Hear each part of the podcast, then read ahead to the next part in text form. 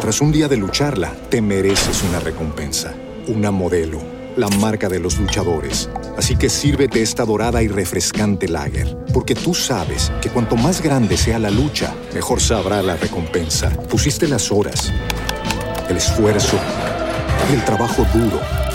Tú eres un luchador y esta cerveza es para ti. Modelo, la marca de los luchadores. Todo con medida, importada por Crown Imports, Chicago, Illinois.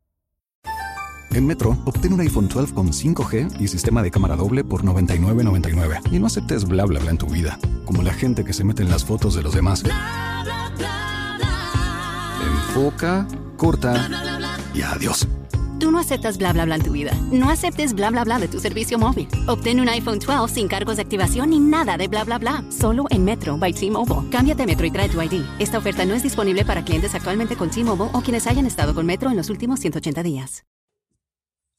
Hola a todos, hoy vamos a hablar de la logoterapia, que es el sistema terapéutico inventado y desarrollado por Viktor Frankl a través de su vivencia en los campos de concentración nazi, en los cuales él encontró cómo sobrevivir a partir de haber encontrado un sentido a su vida.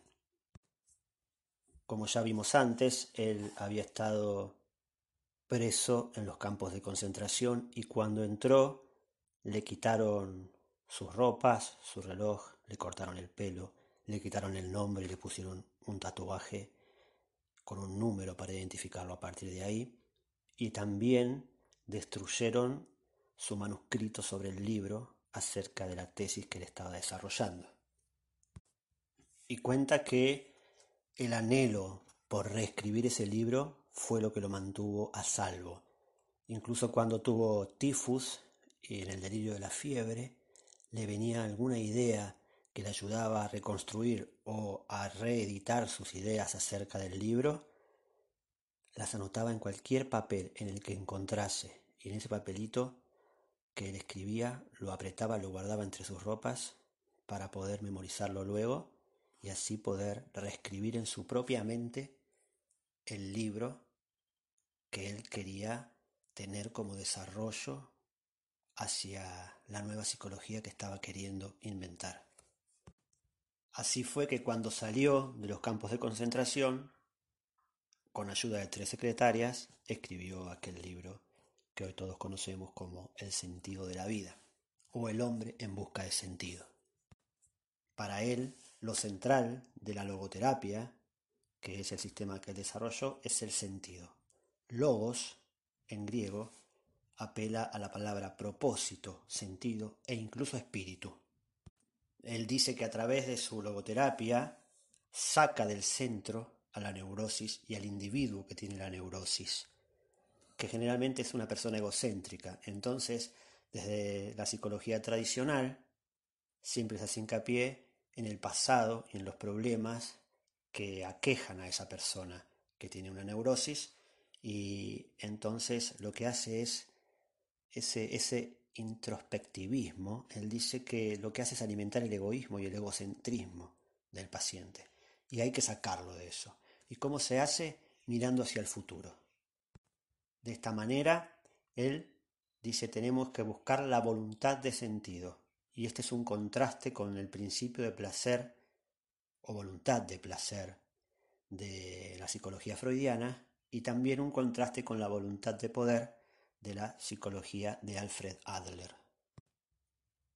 Víctor Frank apela a la voluntad de las personas. Él dice, las personas tienen que verse arrastradas a buscar un sentido. Y cuenta una anécdota de un paciente que tuvo que había estado cinco años haciendo psicoanálisis sin obtener resultados satisfactorios y le habían dicho que lo que tenía era neurosis. Y él dijo que de ninguna manera tenía una neurosis. Para aclarar un poco, primero vamos a definir neurosis. ¿no? Según los diccionarios, la neurosis es un nombre genérico de un grupo de enfermedades que se caracterizan por la presencia de trastornos nerviosos y alteraciones emocionales, sin que aparentemente haya ninguna lesión física en el sistema nervioso. Esto ya lo había conquistado Freud a través de su gran lucha contra la psiquiatría convencional de su época.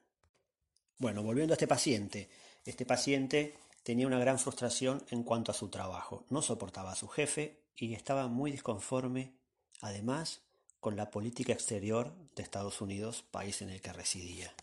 Entonces, su psicoanalista lo, eh, lo hacía recostar en un diván y le hacía contar su vida. Y entonces este doctor le dijo que el problema que tenía este paciente era que tenía un problema de autoridad con su padre y que necesitaba la aprobación de su papá.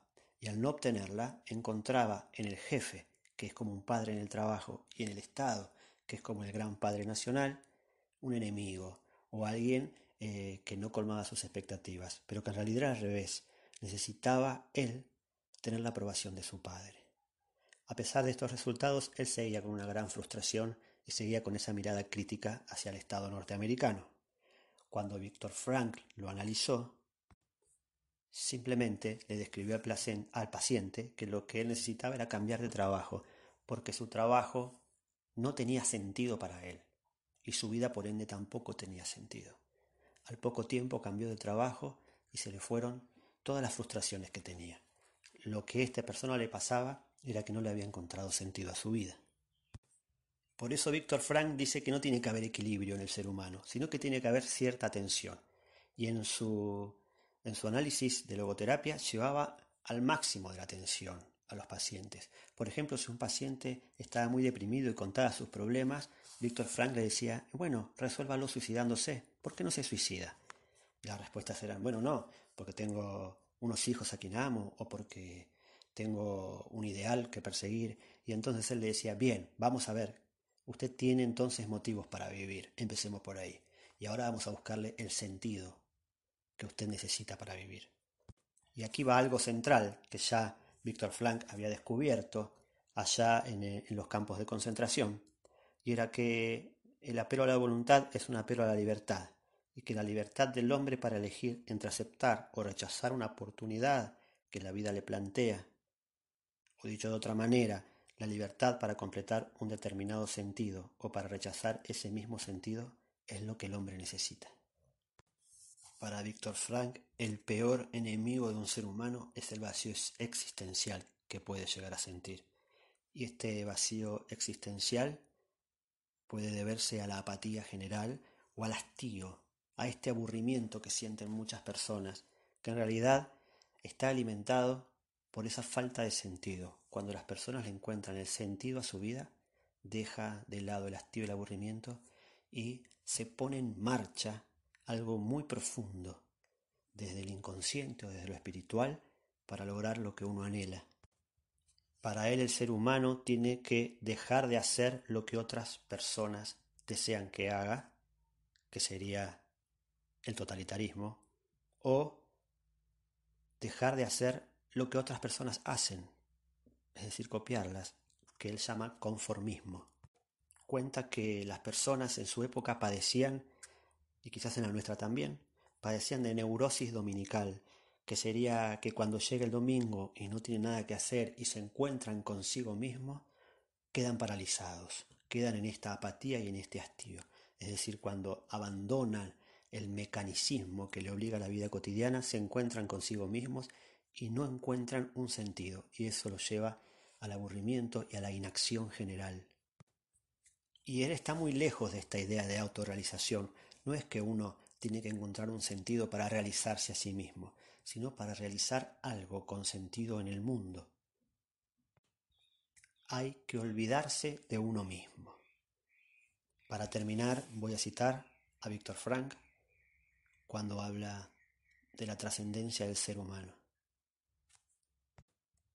Dice él, cuanto más se olvida uno de sí mismo al entregarse a una causa o a una persona amada, más humano se vuelve y más perfecciona sus capacidades. En efecto, cuanto más se afana el hombre por conseguir la autorrealización, más se le escapa de las manos, pues verdadera autorrealización solo es el efecto profundo del cumplimiento acabado del sentido de la vida.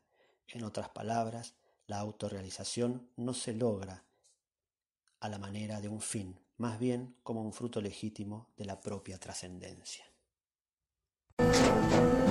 Tras un día de lucharla, te mereces una recompensa, una modelo, la marca de los luchadores. Así que sírvete esta dorada y refrescante lager, porque tú sabes que cuanto más grande sea la lucha, mejor sabrá la recompensa. Pusiste las horas, el esfuerzo, el trabajo duro. Tú eres un luchador y esta cerveza es para ti. Modelo, la marca de los luchadores. Todo con medida, importada por Crown Imports, Chicago, Illinois.